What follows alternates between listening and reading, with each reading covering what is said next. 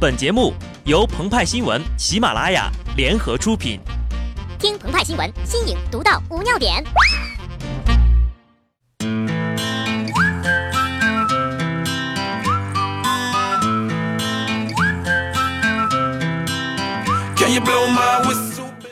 本文章转自澎湃新闻、澎湃联播，听众朋友们，大家好，我是机智的小布。一不留神呐，被某篇刷屏文中。屌丝们在优衣库的试衣间里狂欢，中产们在股市的跌宕中沉沦，精英们在王林的会客厅里堕落，给镇住了。妈呀！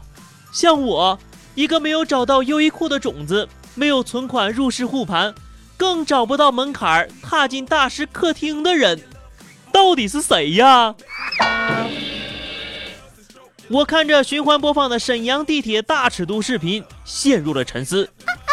上次令我如此沉思的，还是幺零二四网成为四零四的那天。鹏鹏就问了：中国人真的要被分为屌丝、中产和精英吗？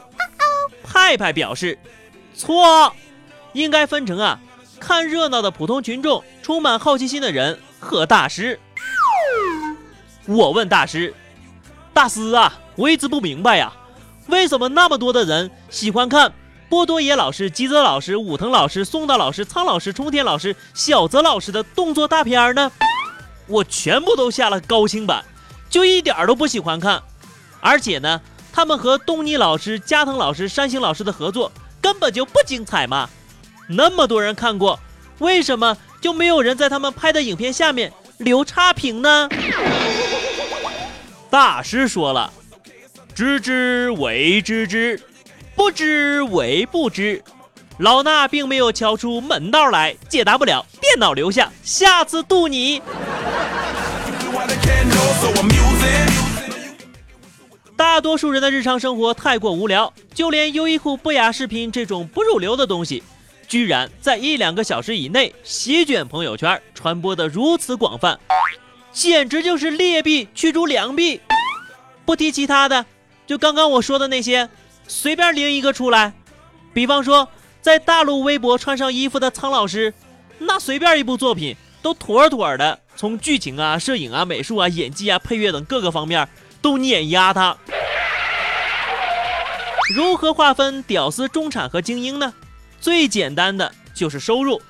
近日，一份关于北亚地区的中产阶级调查报告显示，在中国大陆，如果要自认为是中产阶级，那么呢，这个家庭的月收入呀，得达到四万五千二百零二块才行。鹏鹏哭晕在了厕所呀！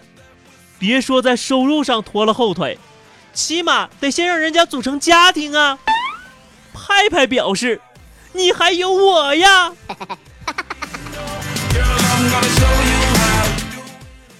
于组成家庭这件事儿吧，并不是所有的人都那么热衷，独身主义似乎成了精英人群的时髦。不过呀，也有所有人都热衷的，组成家庭之后可以合法做的事。网友表示，现在呀，只要看到贪官落马，便自觉地联想到通奸。我非常的认同。就比如刚刚被双开的大老虎，是吧？被通报的罪证之一。就是与多名女性通奸进行权色交易。为了纠正贪官肾功能威猛的不良影响，今天呢，人民日报发文，微信公众号用数据进行严谨分析，向公众证明，并不是所有落马的贪官都有情妇的。在通报的四十五人中呢，先后出现了二十五次，占总数的百分之五十五点六。鹏鹏又问了，这能说明什么呢？用倪萍阿姨的话说，这说明呀，将近所有的落马官员都有情妇啊。这样一看呢，屌丝看优衣库视频和精英泡王林家的客厅，就像王林与旧社会江湖杂耍的人之间一样的，吃的都是一个菜呀。